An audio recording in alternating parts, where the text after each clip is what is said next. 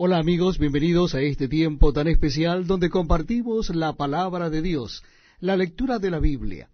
Lo estamos haciendo en el Nuevo Testamento y en esta oportunidad será la carta a los Hebreos. Carta a los Hebreos, capítulo primero. Carta a los Hebreos, capítulo primero. Dice así la palabra de Dios.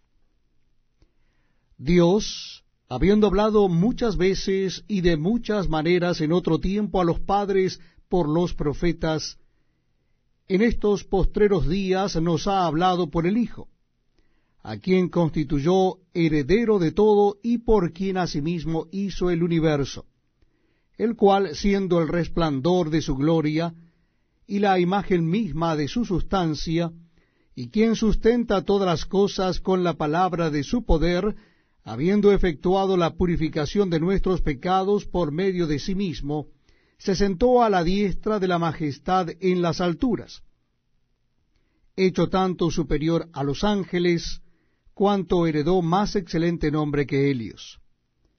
Porque, ¿a cuál de los ángeles dijo Dios jamás, mi hijo eres tú, yo te he engendrado hoy? Y otra vez, yo seré a él padre, y él me será a mí hijo.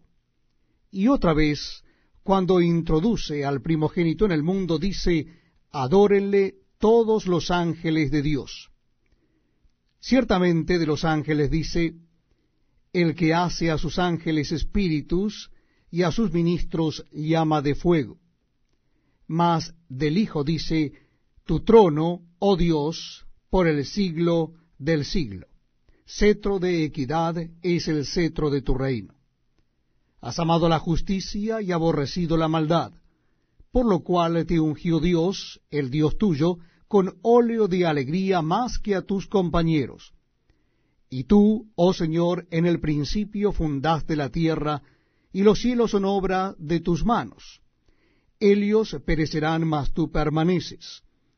Y todos ellos se envejecerán como una vestidura, y como un vestido los envolverás y serán mudados, pero tú eres el mismo, y tus años no acabarán.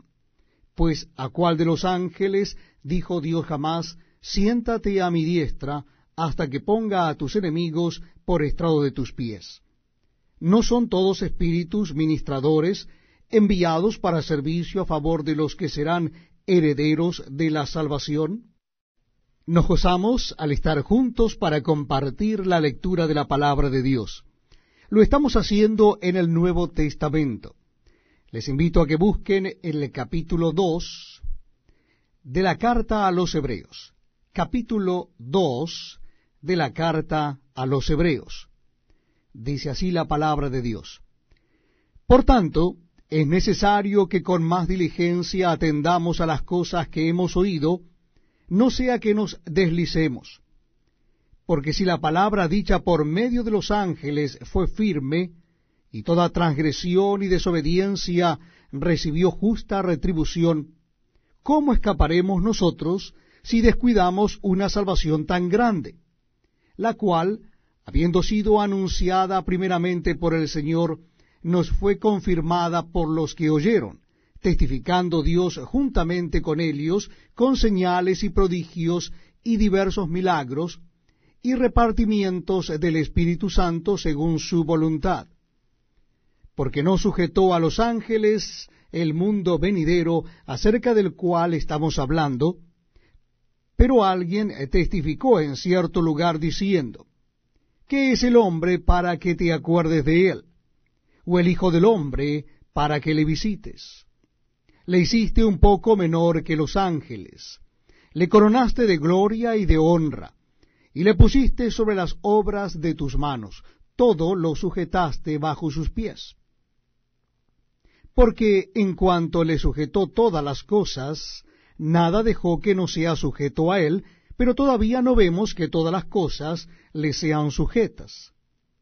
Pero vemos a aquel que fue hecho un poco menor que los ángeles, a Jesús, coronado de gloria y de honra a causa del padecimiento de la muerte, para que por la gracia de Dios gustase la muerte por todos, porque convenía a aquel por cuya causa son todas las cosas, y por quien todas las cosas subsisten, que habiendo de llevar muchos hijos a la gloria, perfeccionase por aflicciones al autor de la salvación de ellos. Porque el que santifica y los que son santificados, de uno son todos, por lo cual no se avergüenza de llamarlos hermanos, diciendo, anunciaré a mis hermanos tu nombre, en medio de la congregación te alabaré. Y otra vez, yo confiaré en él. Y de nuevo, he aquí yo y los hijos que Dios me dio. Así que, por cuanto los hijos participaron de carne y sangre, él también participó de lo mismo, para destruir por medio de la muerte al que tenía el imperio de la muerte, esto es, al diablo y librar a todos los que por el temor de la muerte estaban durante toda la vida sujetos a servidumbre. Porque ciertamente no socorrió a los ángeles, sino que socorrió a la descendencia de Abraham, por lo cual debía ser en todo semejante a sus hermanos, para venir a ser misericordioso y fiel sumo sacerdote en lo que a Dios se refiere, para expiar los pecados del pueblo pues en cuanto él mismo padeció siendo tentado, es poderoso para socorrer a los que son tentados.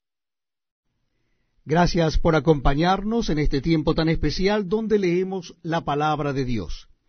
Lo estamos haciendo en el Nuevo Testamento yo les invito a que busquen el capítulo 3 de la carta a los Hebreos. Capítulo 3 de la carta a los Hebreos. Dice así la palabra de Dios. Por tanto, hermanos santos, participantes del llamamiento celestial, considerad al apóstol y sumo sacerdote de nuestra profesión, Cristo Jesús, el cual es fiel al que le constituyó, como también lo fue Moisés en toda la casa de Dios. Porque de tanto mayor gloria que Moisés es estimado digno éste, cuanto tiene mayor honra que la casa el que la hizo. Porque toda casa es hecha por alguno, pero el que hizo todas las cosas es Dios. Y Moisés, a la verdad, fue fiel en toda la casa de Dios como siervo para testimonio de lo que se iba a decir pero Cristo como hijo sobre su casa, la cual casa somos nosotros, si retenemos firme hasta el fin la confianza y el gloriarnos en la esperanza. Por lo cual, como dice el Espíritu Santo, si oyereis hoy su voz, no endurezcáis vuestros corazones como en la provocación en el día de la tentación en el desierto, donde me tentaron vuestros padres, me probaron y vieron mis obras cuarenta años, a causa de lo cual me disgusté contra esa generación y dije, siempre andan vagando en su corazón, y no han conocido mis caminos, por tanto juré en mi ira, no entrarán en mi reposo. Mirad, hermanos, que no haya en ninguno de vosotros corazón malo de incredulidad para apartarse del Dios vivo. Antes exhortaos los unos a los otros cada día, entre tanto que se dice hoy, para que ninguno de vosotros se endurezca por el engaño del pecado. Porque somos hechos participantes de Cristo, con tal que retengamos firme hasta el fin nuestra confianza del principio. Entre tanto que se dice, si oyereis hoy su voz, no endurezcáis vuestros corazones como en la provocación. ¿quiénes fueron los que, habiendo oído, le provocaron? ¿No fueron todos los que salieron de Egipto por mano de Moisés? ¿Y con quiénes estuvo él disgustado cuarenta años? ¿No fue con los que pecaron cuyos cuerpos cayeron en el desierto? ¿Y a quienes juró que no entrarían en su reposo, sino a aquellos que desobedecieron? Y vemos que no pudieron entrar a causa de incredulidad. Este es un precioso tiempo el que compartimos juntos. Lo hacemos leyendo la palabra de Dios. Si usted desea acompañarnos, le invito a que busque en su Biblia o Nuevo Testamento el capítulo 4 de la carta a los Hebreos. Carta a los Hebreos, capítulo 4. Dice así la palabra de Dios. Repito, la cita es Hebreos capítulo 4, comenzando en el versículo primero. Temamos, pues, no sea que permaneciendo aún la promesa de entrar en su reposo, alguno de vosotros parezca no haberlo alcanzado. Porque también a nosotros se nos ha anunciado la buena nueva como a ellos. Pero no les aprovechó el oír la palabra, por no ir acompañada de fe en los que la oyeron. Pero los que hemos creído entramos en el reposo de la manera que dijo, por tanto juré en mi ira, no entrarán en mi reposo. Aunque las obras suyas estaban acabadas desde la fundación del mundo. Porque en cierto lugar dijo así del séptimo día, y reposó Dios de todas sus obras en el séptimo día. Y otra vez aquí, no entrarán en mi reposo.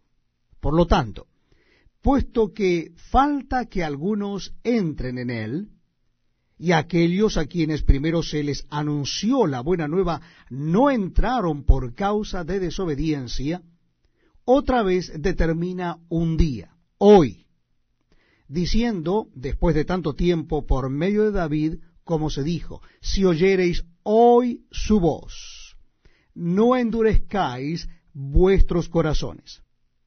Porque si Josué les hubiera dado el reposo, no hablaría después de otro día. Por tanto, queda un reposo para el pueblo de Dios. Porque el que ha entrado en su reposo también ha reposado de sus obras, como Dios de las suyas. Procuremos pues entrar en aquel reposo para que ninguno caiga en semejante ejemplo de desobediencia porque la palabra de Dios es viva y eficaz, y más cortante que toda espada de dos filos, y penetra hasta partir el alma y el espíritu, las coyunturas y los tuétanos, y discierne los pensamientos y las intenciones del corazón. Y no hay cosa creada que no sea manifiesta en su presencia antes bien, todas las cosas están desnudas y abiertas a los ojos de aquel a quien tenemos que dar cuenta. Por tanto, teniendo un gran sumo sacerdote que traspasó los cielos, Jesús, el Hijo de Dios, retengamos nuestra profesión, porque no tenemos un sumo sacerdote que no pueda compadecerse de nuestras debilidades, sino uno que fue tentado en todo según nuestra semejanza, pero sin pecado. Acerquémonos, pues, confiadamente al trono de la gracia para alcanzar misericordia y hallar gracia para el oportuno socorro.